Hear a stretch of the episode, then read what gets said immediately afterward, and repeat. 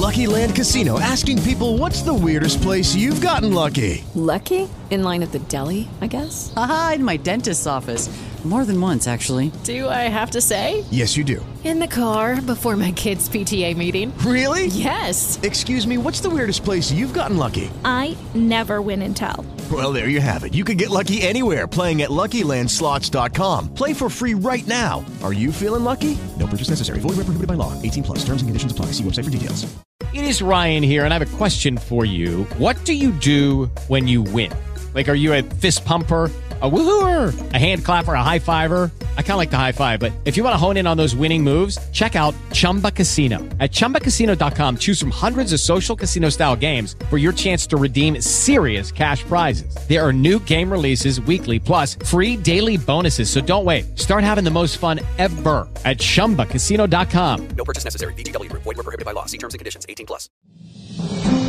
Todas las noticias, todas las voces. Prepárate para escuchar Las Gardenias de Rosario, por Rosario Robles.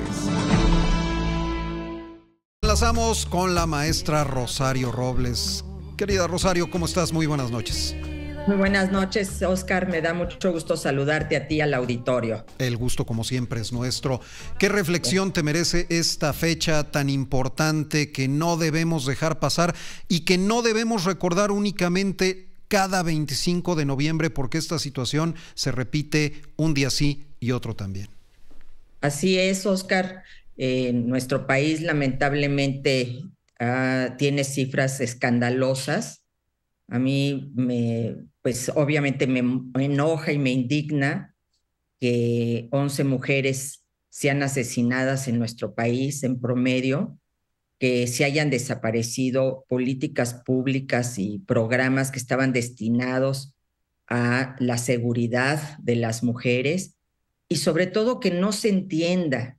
Eh, yo quiero hacer alusión primero a la declaración ayer en el Senado del presidente Gabriel Boric, presidente de Chile, en el que dijo que era brutal, simplemente brutal, el que se hubiera tantos feminicidios en el país y contrastarlo con lo que se dijo hoy en la mañana desde el púlpito presidencial, en donde en lugar de ser empático con este dolor que tienen y que tenemos las mexicanas y muchos mexicanos por la ausencia de una madre, de una hija, de una hermana, de una amiga, eh, por esta violencia que sigue siendo la realidad de todos los días en su máxima expresión, que es el feminicidio, pero también de manera eh, eh, al interior del hogar, en la calle, cuando caminamos, cuando nos transportamos, cuando eh, se nos agrede y se utilizan nuestros hijos para chantajearnos y para abusar de nosotras,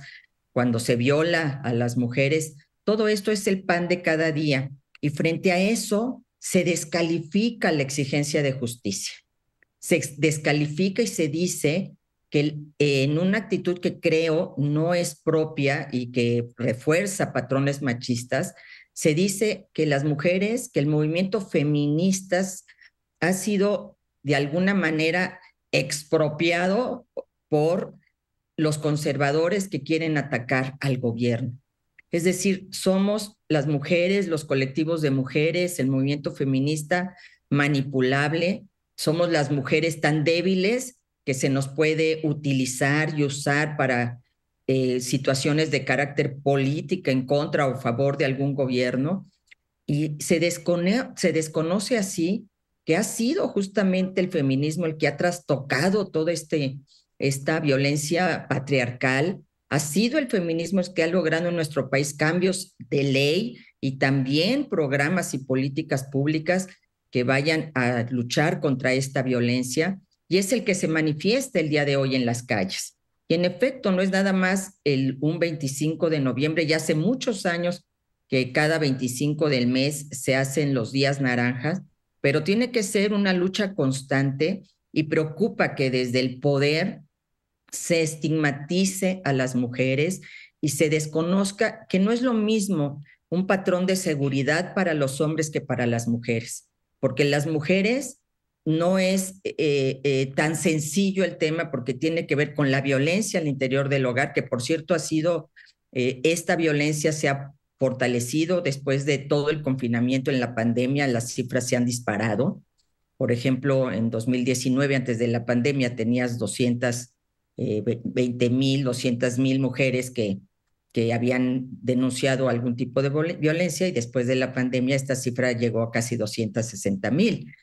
Es decir, estamos en una situación muy complicada y lo que se requiere son políticas con perspectiva de género. No es igual, no se puede dar el mismo tratamiento en materia de seguridad a hombres y a mujeres porque las mujeres vivimos doblemente la inseguridad en la calle simplemente por cómo está el país y en segundo lugar por nuestra condición de género, Oscar.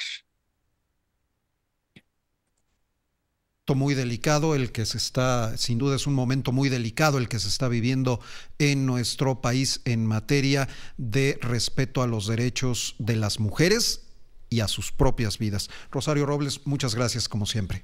Muchas gracias, Oscar. Quisiera eh, concluir también que... Por favor. Eh, este lenguaje eh, que propicia la polarización, la violencia, no, no nos no nos no conviene y es un lenguaje que se alimenta desde el propio poder y un lenguaje que invisibiliza a las mujeres. Cuando desde el púlpito presidencial se refiere a las mujeres como las hijas de, la sobrina de, la esposa de, nos está quitando toda nuestra condición y esto es muy cruel y esto es algo que habla precisamente de un patrón que no tiene nada que ver con una visión libertaria, con una visión de justicia y con una visión de igualdad. Caramba. Gracias, Rosario. Muchas gracias, un abrazo grande. Abrazo enorme, es la maestra Rosario Robles con las gardenias de Rosario. Todas las noticias, todas las voces. Prepárate para escuchar las gardenias de Rosario por Rosario Robles.